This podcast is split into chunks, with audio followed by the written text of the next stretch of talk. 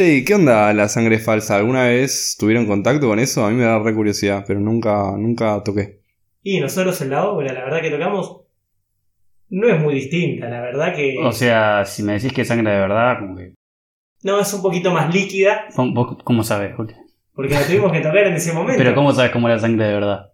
Y Cuando te cortás vos. No. Pero Aquí hiciste, fue muy difícil de limpiar, ¿eh? Sí, era, era, era muy difícil limpiar. Es más, nos tuvimos que hacer bastante los boludos con eso porque dejamos todo sucio.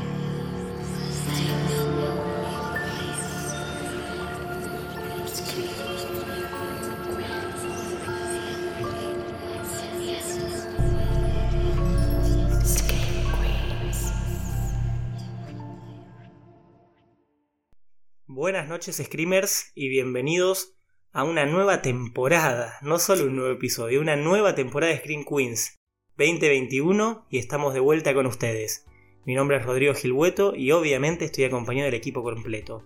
Santiago Hardy, Fermín Gon- Goncalves, siempre. Siempre lo decís mal, Rodri, no sé por qué.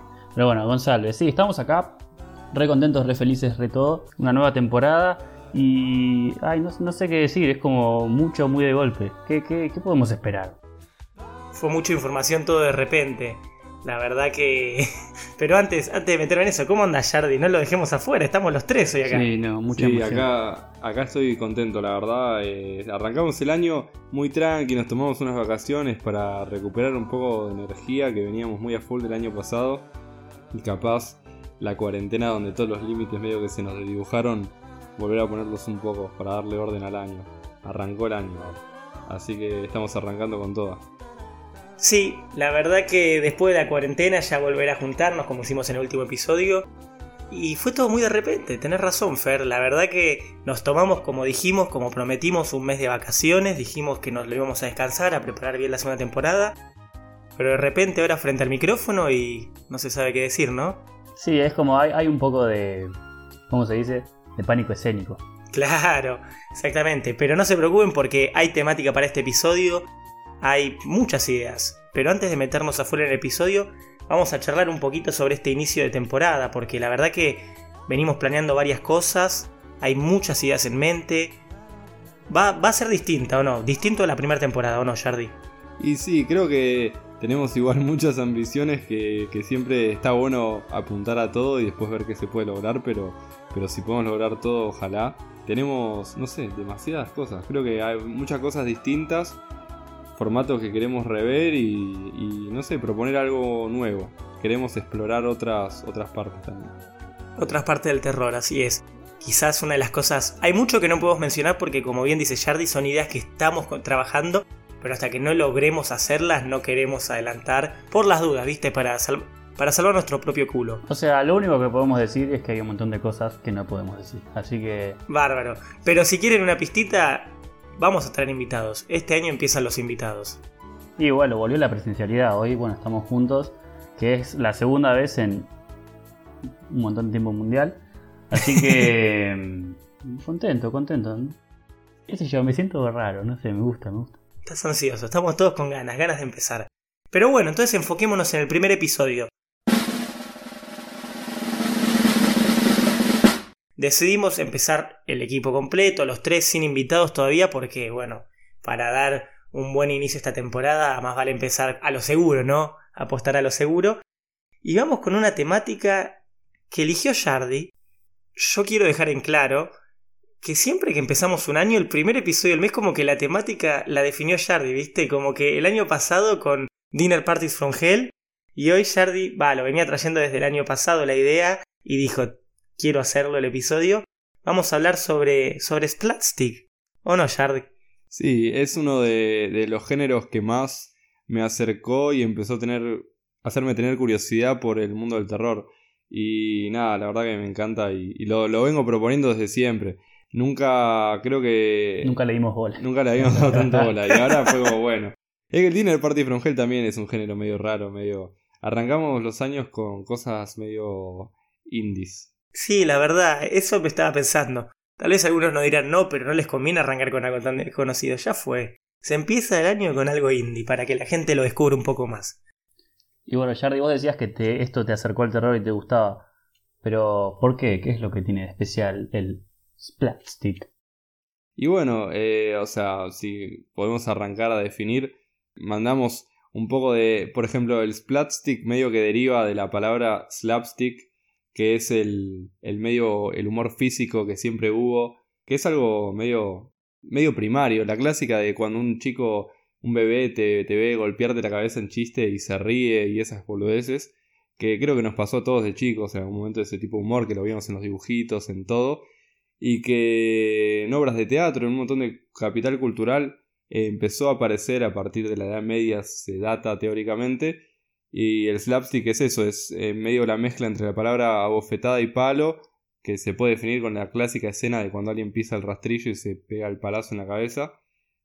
Y bueno, eventualmente esto evolucionó. Perdón, ¿eh? se me viene a la cabeza quizás, antes de entrar en el terror y en general en el cine, todas las películas como en blanco y negro de los 50 o, antes, Ah. perdón, antes de los Ah. 40, 30 con Chaplin, Los Tres Chiflados, todo ese estilo, ¿no? Totalmente, totalmente. Y también, o sea, en, en mucho, mucho de los tres chiflados hay.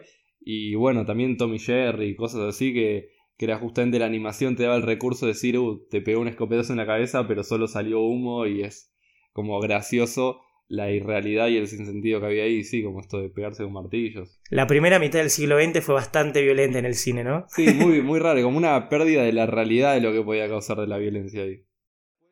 Eh, un poco fue evolucionando, evolucionando y empezaron a aparecer los recursos prácticos, empezaron a, hacer, a aparecer películas que, que algún día vamos a querer abordar dentro de lo que era el género del gore, que lo empezó teóricamente Romero, aunque he escuchado que fue un argentino que hizo una película en Tucumán de zombies que teóricamente Romero vio y quiso reproducir, y... pero bueno, eso es un tema para explorar otro día. Como Que- siempre, los argentinos queriendo meterse en todo. Y metamos en el bueno.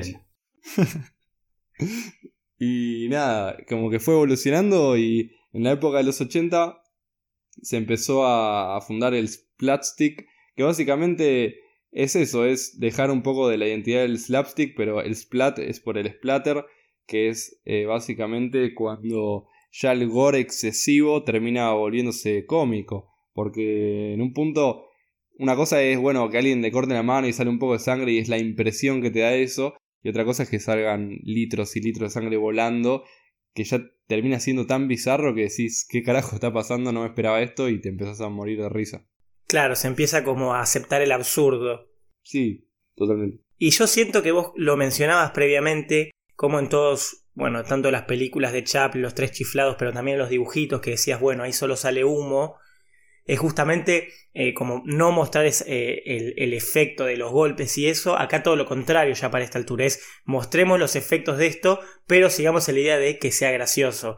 Pero como antes, tal vez en Tom y Jerry te daban un escopetazo y quedaba la cara de Tom toda negra y con forma como de, de nube por el disparo, acá te pegan un escopetazo y le quedan dos agujeros en la cabeza de la persona y chorrea sangre a lo pavote. Sí, sí, sí, es, es como una mezcla de antes era, bueno, esto es re inocente y ahora es como, no, vayámonos al carajo. Y es reírse un poco de la fragilidad de los cuerpos, creo. Pero, pero nada, es, por eso yo creo que hay un humor de eso. Eh, y no sé, siempre me pareció muy divertido. Y también justamente en cosas como el terror y todo, que, que da como miedo y etcétera. A veces que, haya este cambio de tono de una película que capaz te está como dando miedo, teniendo una vibra medio oscura y que de la nada pase esta situación tan bizarra que te descoloca, te hace reírte, relajarte un poco y también es un modo más para mí amigable para gente que a veces es muy cagona, como yo lo fui, y quiere adentrarse en el terror poco a poco. Yo voy a ser el polémico, yo ya se los dije a los chicos antes de empezar, eh, que quizás sea el malo de la película hoy. Hoy Es te, vas a disfrazar de Fer hoy. Hoy voy a ser Fer. no, pobre Fer, tenía toda la mala imagen. Pero la realidad es que es verdad que puede ser una mirada más amigable al terror y que mucha gente que tal vez no se anima a ver, a ver mucha sangre de esta manera lo acepta más. O sea, no sé, tenemos a nuestro amigo Dimas que generalmente no ve terror, no ve mucho eso y, y terminó viendo con nosotros la película del mes. Pero, pero yo siento que hay un punto que el absurdo se vuelve pesado. También puede ser, voy a reconocer que estuvimos viendo muchas películas seguidas de Splastic para prepararnos para el episodio. Pero yo vi un punto en el que decía, ya no tiene, obviamente no hay trama de por sí generalmente, muy pocas veces hay una trama que acompañe, pocas veces me van a dar excepciones, seguro, Pero ya por si no hay trama, no hay personajes, no hay profundización, simplemente quiero ver sangre. Y hay, y hay un punto en el que decís, basta, macho. Es demasiado. Esto es. Como pone, te lo resumas y nomás el esto ya es demasiado. Creo que viendo esas películas me pasa dos o tres veces. Sí, sí, o sea, es verdad que, que muchas veces es justamente la identidad del cine clase B, que, que es eso, a veces es pedorro, pero es medio un guilty pleasure, medio, a veces tiene sus pequeños momentos realmente buenos, pero yo creo que el tema es, depende de la ambición de quienes lo realizan, a veces te das cuenta cuando la peli quería ser seria y te reís de lo mala, y a veces notás cuando la peli es consciente. No sé si podríamos empezar a mencionarlo de Evil Dead o... No, esperemos un poquito. Bueno, ahora ya que estamos, tenemos todo preparado y vamos a hablar un poco de cómo se inició esto. Eh, propiamente cuáles fueron las primeras películas que llevaron a todo esto. Como bien dijo Jardi, quizás ya para la segunda mitad del siglo XX empezaron cada vez más efectos prácticos, obviamente el cine empezó a volverse la industria tan potente que es y se permitieron invertir en litros y litros de sangre y todo eso, pero hay un momento exacto en el que todo esto cambió, que son los 80. O sea, el terror de los 80 es excesivo y es mucha, mucha sangre. No solo tanto en las películas de Splatstick que en esta época salieron a lo pavote, sino en todo, en slashers, en el terror en general, se usó mucha sangre y mucho efecto para el terror. Que entonces yo creo porque no hay una película exacta que digas, esta fue la primer película es Plastic, o por lo menos no encontramos nosotros, si ustedes se encuentran, por favor díganosla. Pero yo creo que son los 80 el comienzo de esto, el comienzo del humor en el exceso de la sangre. Tengo acá, por ejemplo, anotada la primer película dentro de esta como categoría de Plastic, que está en el 82, que es Basket Case. Que ya te das una idea con la descripción para los que no la conocen, es básicamente una caja donde está un hermano siamés que separaron al nacer, que está escondido en una caja porque es casi como una especie de monstruo, y que van matando gente, los dos hermanos, porque los separaron al nacer. O sea, enojados por eso van matando gente.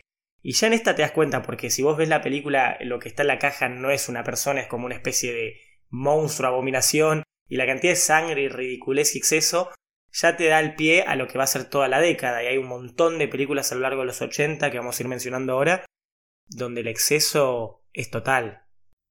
Sí, también creo como una mirada social de intentar pensarlo también es justamente eh, en el cine mm, yankee puntualmente hubo un montón de problemas de censura en películas más de, de, terror que buscaban poner un poco de violencia antes de los 70 creo 60 que, por ejemplo, yo he visto películas viejas, capaz de Francia, que era como, wow, mirá lo que están haciendo, se están arriesgando a meter sangre.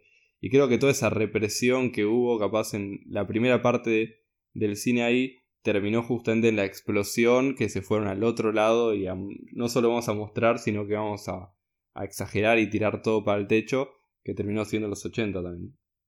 Sí, creo que es un proceso que se repite en todos lados, en todos los ámbitos, y particularmente en el arte, cuando algo está muy como dijiste, muy reprimido, siempre termina yendo, apareciendo alguien que dice, bueno, me quiero ir al otro extremo y explotar esto y romper con todas las convenciones. Y bueno, apareció esto. Y es gracioso porque si te pones a compararnos en la década del 70, donde lo, que más explotó o el pináculo del cine de terror de los 70 era mucho terror psicológico. No, no, era caracterizado por un exceso de sangre y pasó la década, terminó y llevó todo a una explosión de sangre. Se perdió la sutileza. Totalmente. Igual algo hablando acá que quizás no mencionamos al principio, nosotros fuimos muy por el lado de, en la explicación, fuimos muy por el lado de, del slapstick. Nosotros subimos una story que después si quieren lo volveremos a subir explicando exactamente cómo surge el término. Pero no hablamos mucho del gore, porque también en esa época empezaron a... Eh, mencionaste lo de Romero y eso, pero hoy en día hay muchísimas como subgéneros dentro del gore rarísimos que es muy. es una línea muy gris a lo que quería llegar, porque acá me está costando explicarme. Pero no sé, hay veces que, que me han mencionado películas o vemos en listas que decís, esto es gore, esto no entra. Y es difícil encasillar el splastic, es como una gris, línea gris en el medio. Sí, sí, el eh, mismo. O sea, el gore tiene muchísimas cosas. Empezó a. Y más en los 2000. En los 2000 hubo una explosión del gore. Con el juego del miedo y cosas así también. Eh, y es difícil, porque es verdad, yo capaz me he reído con películas que no entrarían en la categoría de la lista y para mí ya estaba encontrando eso gracioso que otros capaz no lo ven porque capaz yo me río en los momentos que hay mucha sangre. Eh, es muy subjetivo el criterio, pero al mismo tiempo es verdad que, hay una línea. Bueno, justamente hablando de los inicios y las principales influencias que fueron Evil Dead y también después eh, en Peter Jackson, eh, con Evil Dead, yo la primera no entra en la categoría, no está en la lista de IMDb. Y yo ya me estaba cagando risa. Yo creo que entendí. Y creo que ellos justamente después entendieron. Ellos hicieron una película que capaz querían hacerla medio de terror, medio con recursos prácticos y todo. Y le salió medio que te cagabas un poco de risa y era medio mala y, a, a, las apuradas. Y cuando tuvieron que hacer la transición a la 2, entendieron el efecto que había generado eso y ahí hicieron conscientemente, con un poco más de presupuesto y recursos, el pensar, ahora vamos a hacer una película que realmente es graciosa del exceso que va a conllevar.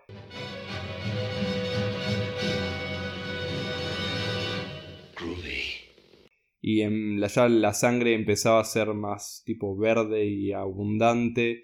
Y esto de muchas escenas más slapstick también como de golpes en los huevos y pegársela con cosas y el humor físico. Claro, por ejemplo, la escena que se me viene a la cabeza es cuando la mano de Ash está poseída y se empieza a golpear con los platos, a caer por el piso, a dar vueltas. Es como el ejemplo clásico de slapstick comedy en una película de terror. Sí, sí, totalmente. Creo que sin darse cuenta estaban siendo los pioneros en algo que, que terminó tomando forma y, y imitando y generando un nivel cultural influencias por todos lados. Es, es un caso muy extraño e icónico a la vez, Evil Dead, porque yo estoy muy de acuerdo con vos. No sé en la época cómo habrá sido la recepción realmente. Pero yo cuando vi la 1, se notaba como que se tomaban muy en serio en el sentido como. Ya era gracioso por sí, la peli hay no es una buena actuación, hay mucha sangre, hay momentos ridículos. Entonces ya era gracioso, pero la película no se consideraba graciosa a sí misma. Y influyó un montón de cine. Después hay un montón de películas que vos te das cuenta que tomaron referencias de Evil Dead, de terror propiamente dicho, ni siquiera de terror cómico. Pero como que Evil Dead hizo un clic y, dijo, no, la 2 vamos a ir directamente a lo cómico, vamos a enfocarnos. Y bueno, quizás es posiblemente, nuestros propios seguidores nos lo, han mencionado como la saga más icónica dentro de este subgénero que es el Splatstick. Sí, definitivamente. Y, y nada, bueno, eh, ya lo hemos hablado, pero capaz, no solo hablando de películas, se me ocurre una cuestión que es una mención más, que también, eh, por ejemplo, cosas como todo lo que es el Doom y todos los juegos de violencia, así que, que la motosierra, la escopeta, todo lo sacaron de ahí, y ellos mismos lo dicen, o sea, Evil Dead, eh, este elemento de motosierra y escopeta en un montón de pelis así violentas y bizarros o juegos también, que es gracioso, termina siendo eh, el último Doom tiene ya elementos cómicos de sonido que arrancas un ojo y no se escucha algo desagradable, se escucha un pop, tipo un pop ahí. Y eh, terminó marcando en todos lados, ya solo, no solo en el cine, sino que termina siendo como un nivel de conciencia de lo que puede causar esto, este exceso. Totalmente, quizás nosotros nos gusta enfocarnos en el cine, pero queremos también abrirnos y, hablar de este subgénero.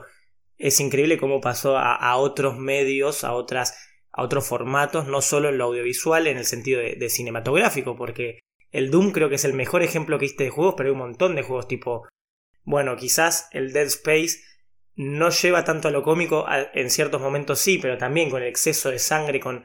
Por eso es muy, ahí viste yo casi mismo piso la línea, es muy difícil encontrar como el espacio donde decís esto es propiamente. El Dead Space se toma a sí mismo, es un juego que se toma serio, en donde tenés que desmembrar a todos los monstruos lo más que puedas, pero da miedo y está tratando de dar una atmósfera de miedo. Mientras que el Doom tenés que hacer todo eso, pero ya es más cómico, es tirando a, a lo absurdo justamente. Bueno, también un juego que no es de terror, pero que justamente juega con estas exageraciones y todo, son todas las fatalities del Mortal Kombat. o sea, en, en, todas las fatalities hay algo que explota en el cuerpo y, y bueno, es como un efecto cómico, porque no, no te da como eso que decís, como una cosa desagradable. O sea, yo lo veo y es como, ah, es gracioso, que le acaban de pisar los huevos y te explotaron un ojo, es como que bueno. Sí, me parece simpático. Sí, es como curioso porque los creadores de esas cosas, pasa nivel de pasa en Mortal Kombat, que no tratan tal vez de dar gracias, sino tal vez impactar, Y me encanta cuando se dan cuenta de que terminaron siendo graciosos, terminó siendo irónico hasta cierto punto, absurdo, y juegan con eso. Eh, la palabra en inglés es embrace it, they embrace it. No me sale ahora la palabra en español, después voy a buscar la traducción. Pero eh, como por ejemplo en Mortal Kombat pasó de la Fatality a después a ver distintos tipos de variantes Fatality, la Friendship, la... hay un montón. Sí, la Vivality. La Vivality, Animality, claro, hasta cierto punto que decís, ya claramente saben que es ridículo, entonces buscan exagerarlo hasta el punto de, sí, somos absurdos. Sí, sí. Somos felices con eso. Totalmente. Pero bueno, es, es genial, la verdad que es difícil, yo en un momento ya me pisé creo que ya dos o tres veces el palito con splastic, slapstick, splatter, justamente dentro del gore una subvariante es el splatter que es una peli con exceso de sangre pero que busca tomarse serio a sí mismo, hay mucho terror oriental que entra en splatter y no splastic, que nos han dado ejemplos, nos han preguntado esta, entra y no, se toma a sí misma seria, justamente lo que buscamos, creo que la palabra que define esto es mucho es lo absurdo. Sí, sí, creo que es cuando justamente ya de la nada algo no tiene sentido. Hay una peli que, por ejemplo, no sé si estaba o no en la lista, que yo la consideré siempre así, pero hay gente que me dice no sé, como que no creen. Eh, una que recomendé en Do You Like Scary Movies, que es eh, From Dusk Till Dawn, eh, de Robert Rodríguez. Que para mí la escena que todos se vuelven vampiros en el bar y se empiezan a cagar a tiros y todo, yo me, pero me morí de risa, creo que es la peli que más me reí. Capaz fue porque lo primero así absurdo que encontré fue como mi primer contacto con eso, pero y hay gente que no la considera eso, que la considera capaz así más medio una mezcla entre gore, splatter, como medio terror incluso. Es muy subjetivo también y la mirada que le puede dar cada uno. Uno puede volver absurdo todo en su mente, pero también se puede tomar serio otras cosas. Hay que reconocer que sí, es un subgénero que está marcado mucho por la subjetividad. Pero bueno, antes de pasar ya a la siguiente sección, vamos a mencionar un par más de películas para el que esté interesado en meterse en esto.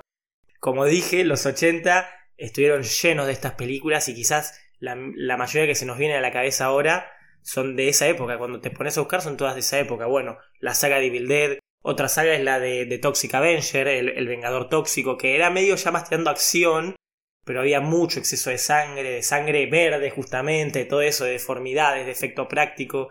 Y hubo como cuatro películas, tiene un par de muertes exageradas, por ahí va. La saga de Reanimator, por ejemplo. Después hay películas separadas, por ejemplo, nos hablan de Fright Night, eh, Noche de Miedo. Bueno, la remake que se hizo para los 2000 es una cagada. Así, no, no, hay punto, no hay punto gris. Pero la original sí tenía mucho, había tipo escenas donde un cuerpo se iba derritiendo todo hasta llegar a ser huesos. Y después se volvía polvo. Eso es, si está tomado en forma graciosa como estaba tomado en esa película, ese es plastic. No sé, el regreso de los muertos vivos. Eh, hay un montón ahí dentro de los 80 que son... Eh, Society también. Society, sí, que hay a, los, a los finales de la década del 80, hay un montón ahí. Y bueno, eso es todo mucho terror norteamericano, pero ahora nos vamos a ir a otro continente para hablar de la película del mes.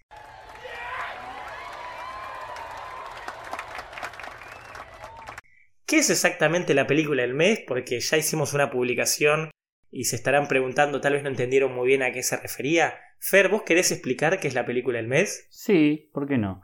La peli del mes es como una especie de invento que tuvimos. Mentira, no inventamos nada, pero es una película que elegimos claramente cada mes que esté relacionada con la temática del episodio y que nosotros consideremos como la que mejor representa a la temática de lo que estemos por hablar en el capítulo. Y bueno, es la que más recomendamos cuando, cuando por ejemplo, estamos hablando de Splat, Splatstick, se nos complica la pronunciación, te decimos, mira esta película, porque es la que tienes que ver si quieres entender lo que es el Splatstick. Claro, y quizás para separarlo un poco, porque van a decir, o sea, ¿recomiendo una película como recomiendan siempre? No. Hay un par de diferencias, no sé, del Do You Like Scary Movies, por ejemplo, sí, hay diferencias. En este caso, como bien dice Fer, es una película que está relacionada con el episodio que vamos a hacer. Obviamente siempre vamos a recomendar la película antes de lanzar el episodio para que la vean. Pero, como bien dice Fer, puede ser una representación exacta del subgénero, de alguna manera u otra está relacionada con el episodio.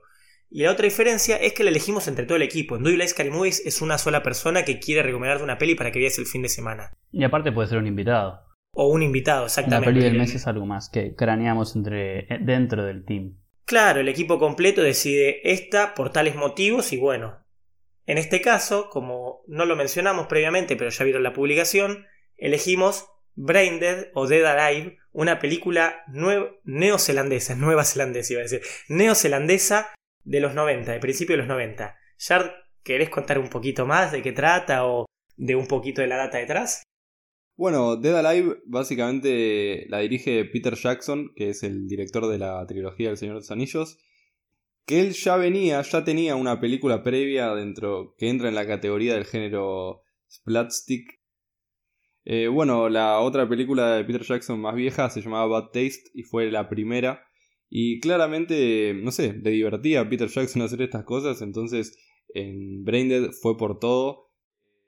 Y es una película con mucha, mucha sangre. Después lo vamos a profundizar eso, pero es clásico cine B, una película medio raro porque está ambientada en los 50 y cuando le preguntan al chabón por qué la hiciste en los 50, él dice, pensamos que nuestro personaje principal, si estaba ambientada en la actualidad, la gente iba a decir es un tarado y capaz en los 50 se podía justificar su modo raro de ser, lo cual, bueno, queda el criterio personal, cuando la hayan visto eh, lo verán. Y es una peli muy rara, es sobre mm, una especie de infección que viene de la isla de King Kong, irónico también porque Peter Jackson después terminó siendo dirigiendo una peli de Kong eh, y hay mucho como de una infección que va volviendo a la gente una especie no sé si zombies, porque la verdad es que no es que necesariamente murieron, pero sí, es raro. Podemos catalogarlo como zombies, pero hasta ahí. Dead Alive, justamente. Sí, sí, sí, sí. Ahí está en ese limbo.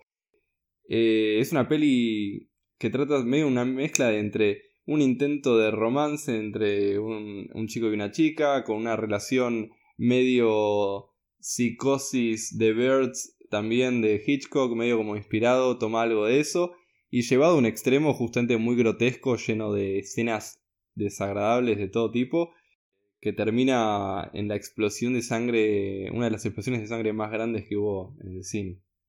Sí, la verdad que es una locura pensar cómo pasó Peter Jackson de dirigir esto, decir, bueno, vamos a hacer El Señor de los Anillos, una de las sagas más aclamadas a nivel mundial.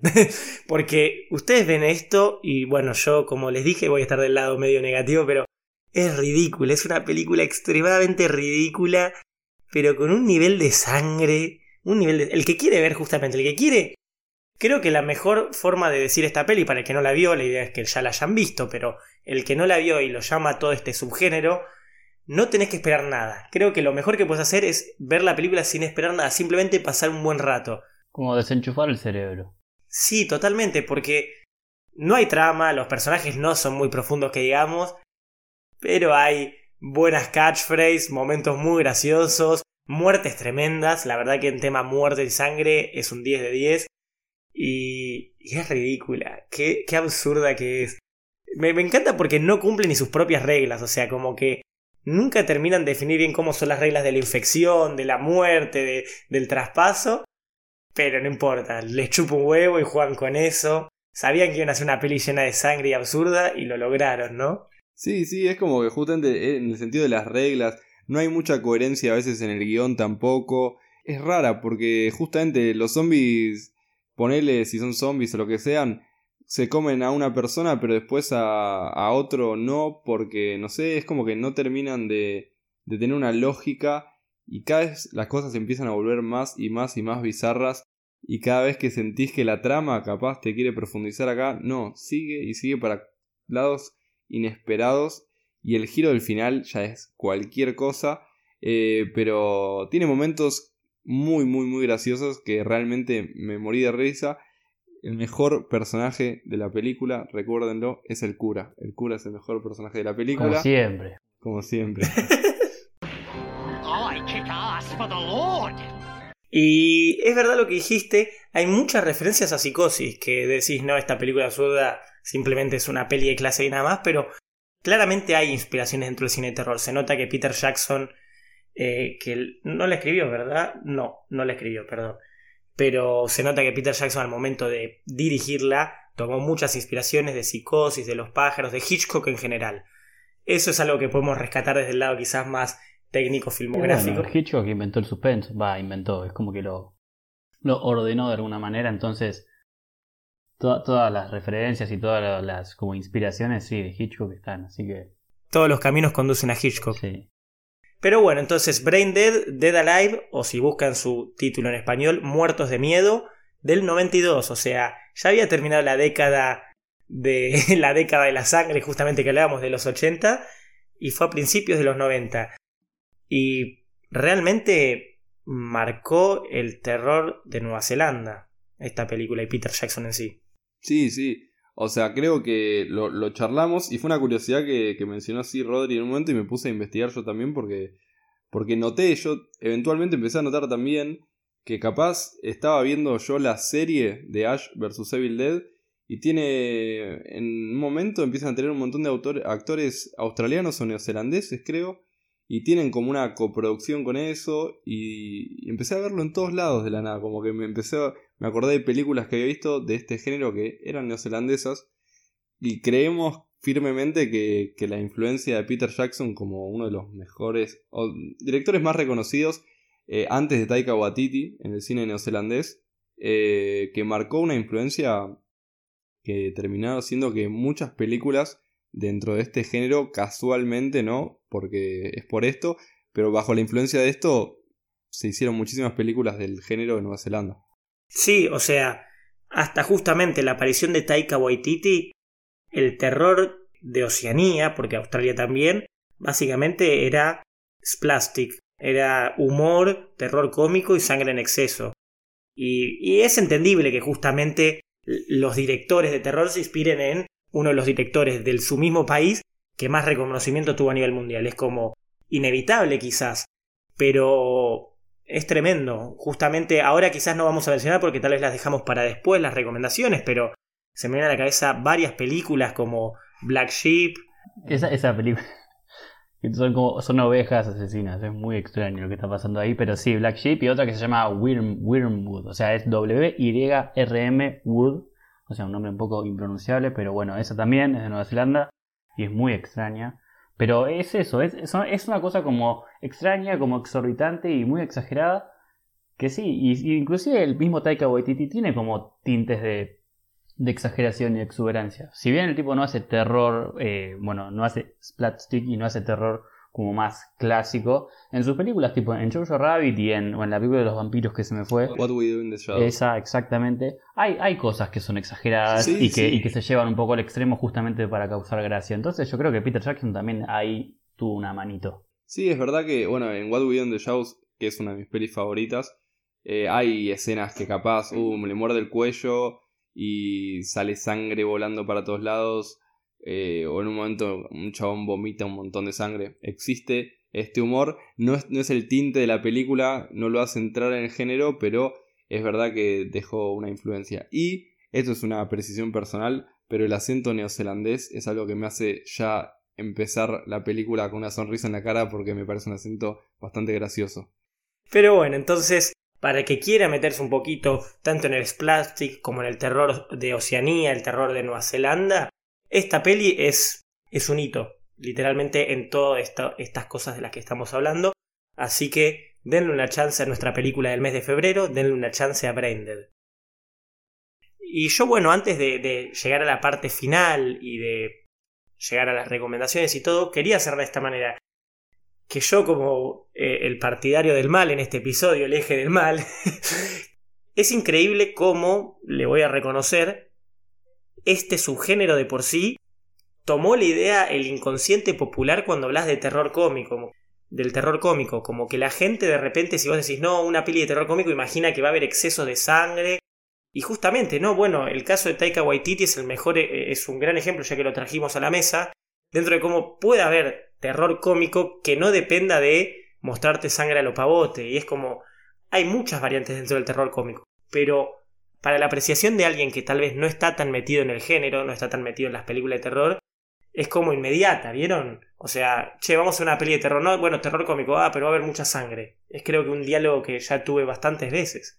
Sí, es verdad, es verdad, o sea, dejó una marca porque si bien hoy el terror cómico es mucho más, creo que en su momento fue lo, el único terror cómico que hubo. Después empezó a explorar y expandir, pero me parece que fue el origen y que sí, quedó esa marca. Hay películas que, que capaz no tienen esto y que son igual cómicas, como justamente Taika Waititi es un humor de, de las referencias a la cultura de los vampiros, que es una cultura de terror y todo, y es más como reírte de lo que entiendo porque sé cómo funcionan los vampiros, o Cabin in the Woods, que también hay gente que la puede considerar splatstick, no necesariamente, también termina siendo gracioso porque se ríe del estereotipo del terror y todo el cine de parodia, que es como justamente más la metacomunicación de reírnos del cine y bueno, el splatstick es reírnos de la sangre.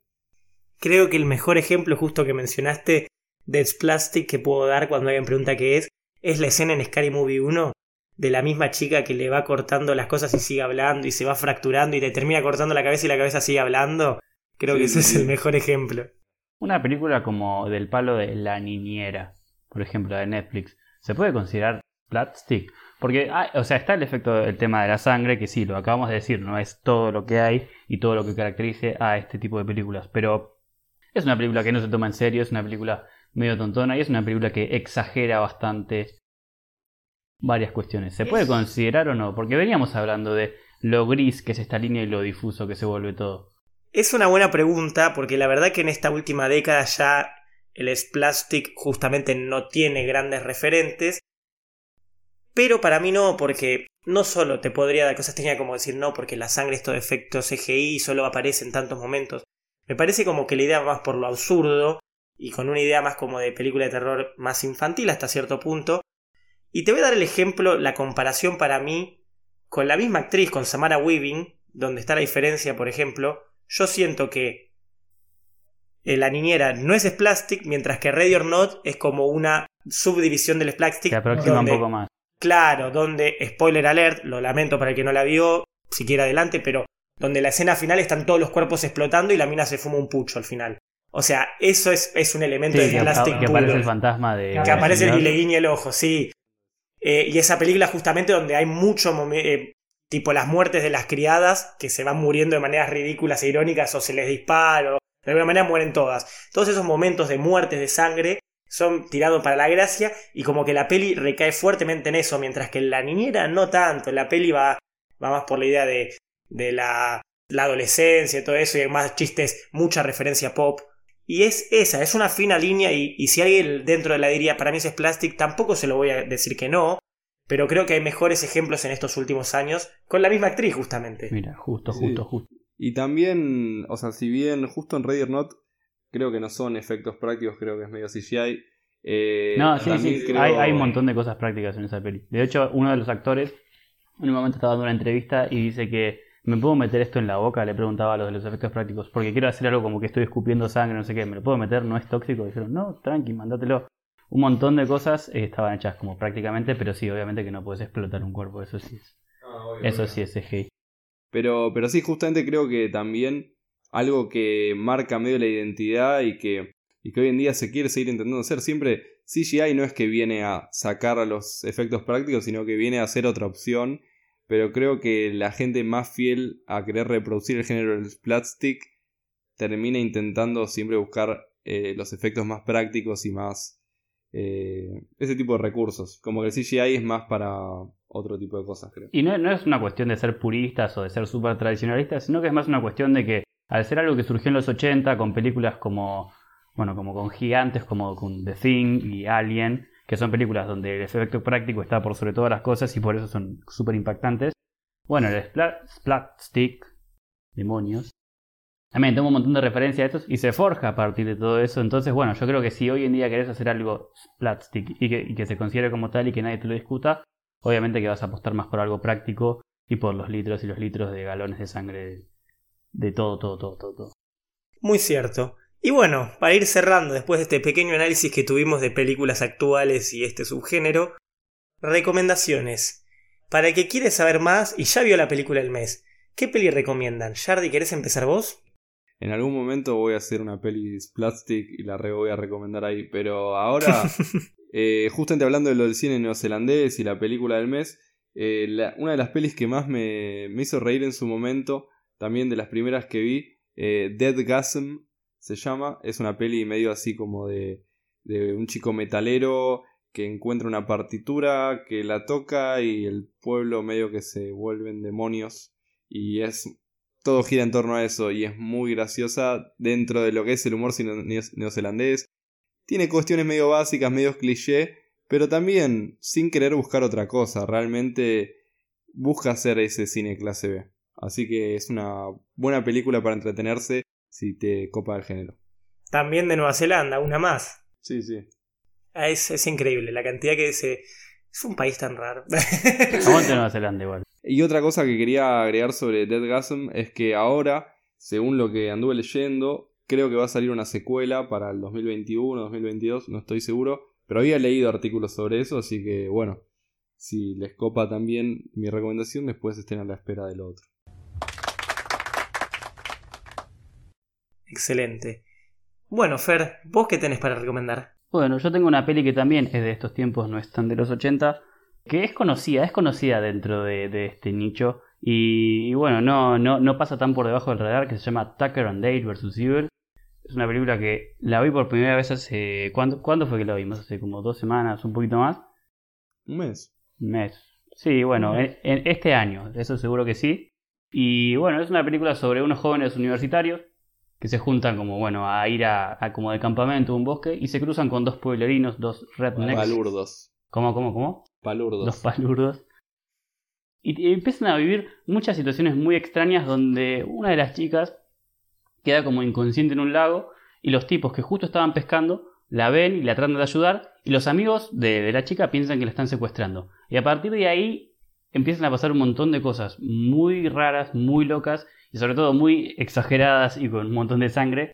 Que, que no sé, es como lo que, lo que decíamos al principio del capítulo. Son situaciones como para un poco desenchufar el cerebro y que lo ves y te reís, no es que te da impresión. O sea, obviamente que a alguien le clavan un pinche enorme y se muere desangrado, pero no, por alguna razón no, no la sufrís. Es como, es, es hasta gracioso y más todavía. Es genial, véanla.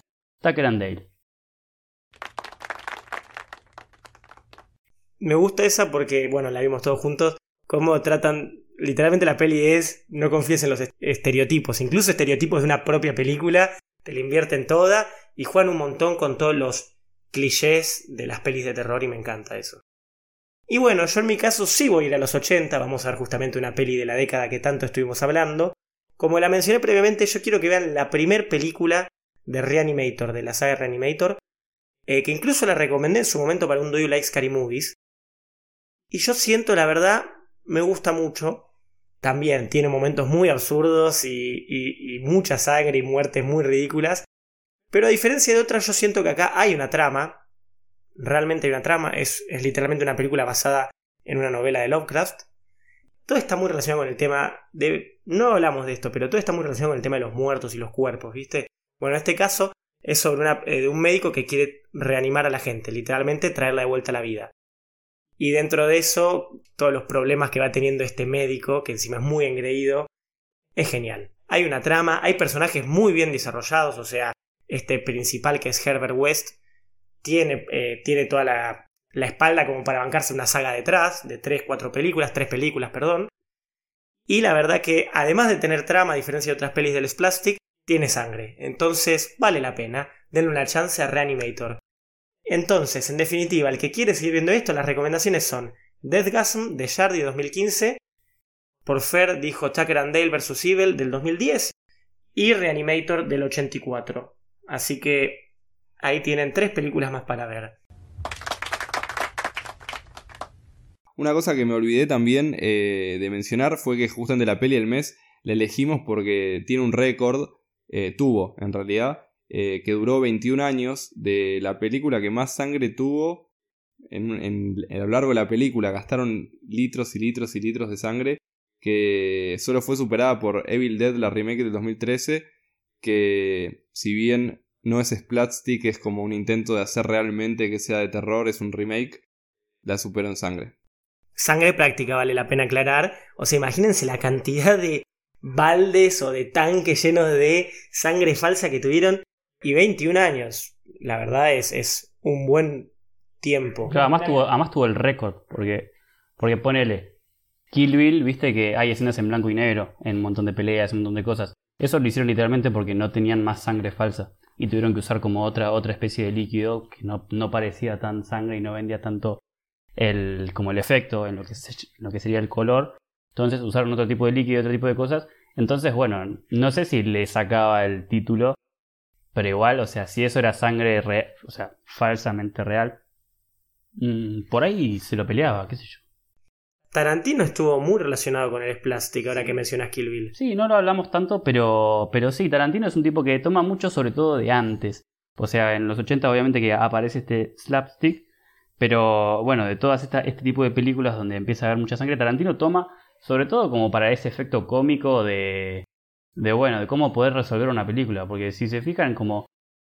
A ver cómo te lo puedo explicar. Como que siempre hay una especie de showdown en, en sus películas donde siempre hay un montón de sangre y siempre hay un montón de, de exageraciones que también está, se puede relacionar un poco con esto. No sé qué les parece. Sí, sí, o sea, yo considero que es un elemento del splatstick, solo que bueno, capaz no está en el género del terror, obviamente, pero que hay momentos de, de las películas, en la última que hizo de, de Hollywood, el final es, es eso, yo me cagué de risa, yo no disfruté la película hasta ese momento.